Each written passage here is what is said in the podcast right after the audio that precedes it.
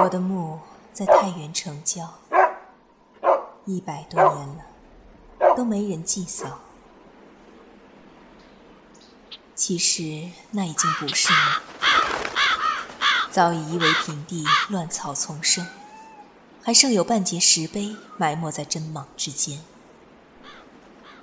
小孩子带着牛羊在这里放牧，乞丐在这里歇息，野狗在这里大小便，我都忍了。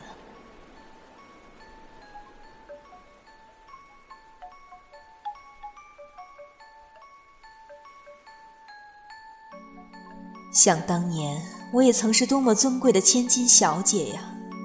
苏州知府大人的独生女儿，娇生惯养，脚步不出后花园，绫罗绸缎，玉立金唇，杏花烟雨的长大。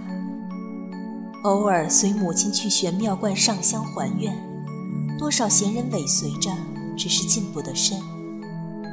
丫鬟扶出轿子，惊鸿一瞥地进了观门。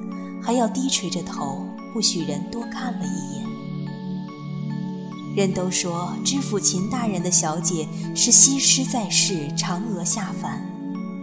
苏州城白墙黑瓦、水光掩脸之中，纷纷细细吴侬软语，传颂着美貌名声。那师姐在闺房门前倚着帘笼多站一会儿，丫鬟都要忙忙扶进屋，怕着了风。再给端上一盏雪儿莲子羹。那时节，怎想得到，如今荒郊野外风吹雨淋，清明都没有一碗麦饭。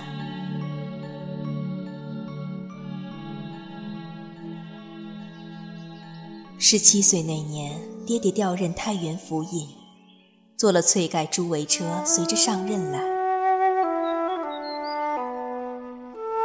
某个初夏的午后，在后衙西花厅乘凉。太原天气干热，不似苏州水气氤氲，娇养的小姐很是不惯。那日穿了件杏子红的单衫，头上随便挽了个罗髻，并无任何插带，手中执着生肖白团扇，轻轻地扇着，若有若无的微风。府中年轻的书吏张伦走过西花厅。瞥见小姐，只一眼，团扇娇羞地遮住了脸，手与扇一般的皓如霜雪。小姐站起身，袅袅离去。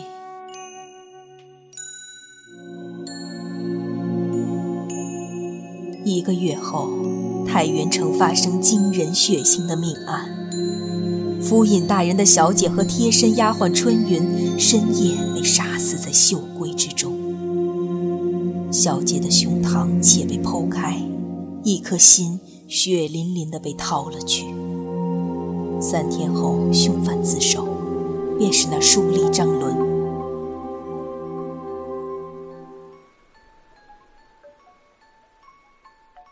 供词中说道：“杀死小姐只因深爱着她。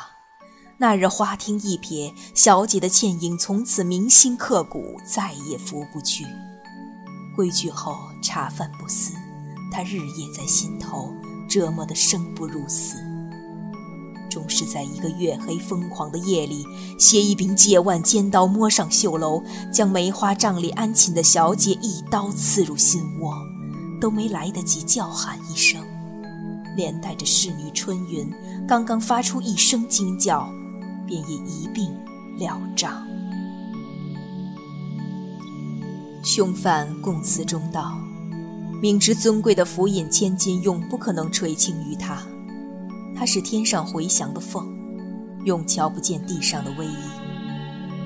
他唯有用这个法子，才得得到他的芳心。”他跪在堂下，朗朗说道：“他本就不想活了，自瞥见小姐的那一刻起，他此生已然断送，左右是个死然而，他剖去的那颗心究竟在何处？任凭用尽了苦刑，便是不肯讲出来。到最后，小姐的尸身下葬之时，也是无心的。张伦被定了凌迟之刑。此案轰动了整个太原城。一直到秋后，凶犯在菜市口伏法之后，街头巷尾依旧沸沸扬扬。直至如今，太原城中仍有老人记得当年那件骇人的血案。茶饭闲谈，说与儿孙听。瓜棚豆架下，夏夜乘凉的小孩子往往害得小脸发白。还说当年出事后，府尹夫人便一病不起，几个月后也去世了。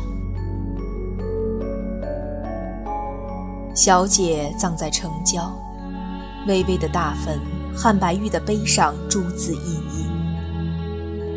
爱女秦子凤之墓。葬我的时候，母亲已病得不能下床。几个胆子大的侍女用一幅长长的白绫将我剖开的身体合拢紧裹起来，然后再穿上殓衣。我听得他们私下窃意道。小姐虽则遭此惨祸，脸庞却仍是同生前一般的美貌。我睡在紫檀木的棺材里，下葬的那天阴雨连绵。我记得爹爹脸上老泪纵横，十七年的长柱再也不能捧在手心。他要独自永远睡在这荒郊了。那绕膝承欢的孩儿。那终日在重门深院中琴棋书画诗酒花的闺秀，那美貌名声轰传一时、老爹爹引以为傲的娇女，冰冷的泥土或者细雨，从此深埋。凤儿啊，凤儿啊，你长得美貌害了你呀！我记得棺木被放入墓穴前，爹爹拍打着棺盖。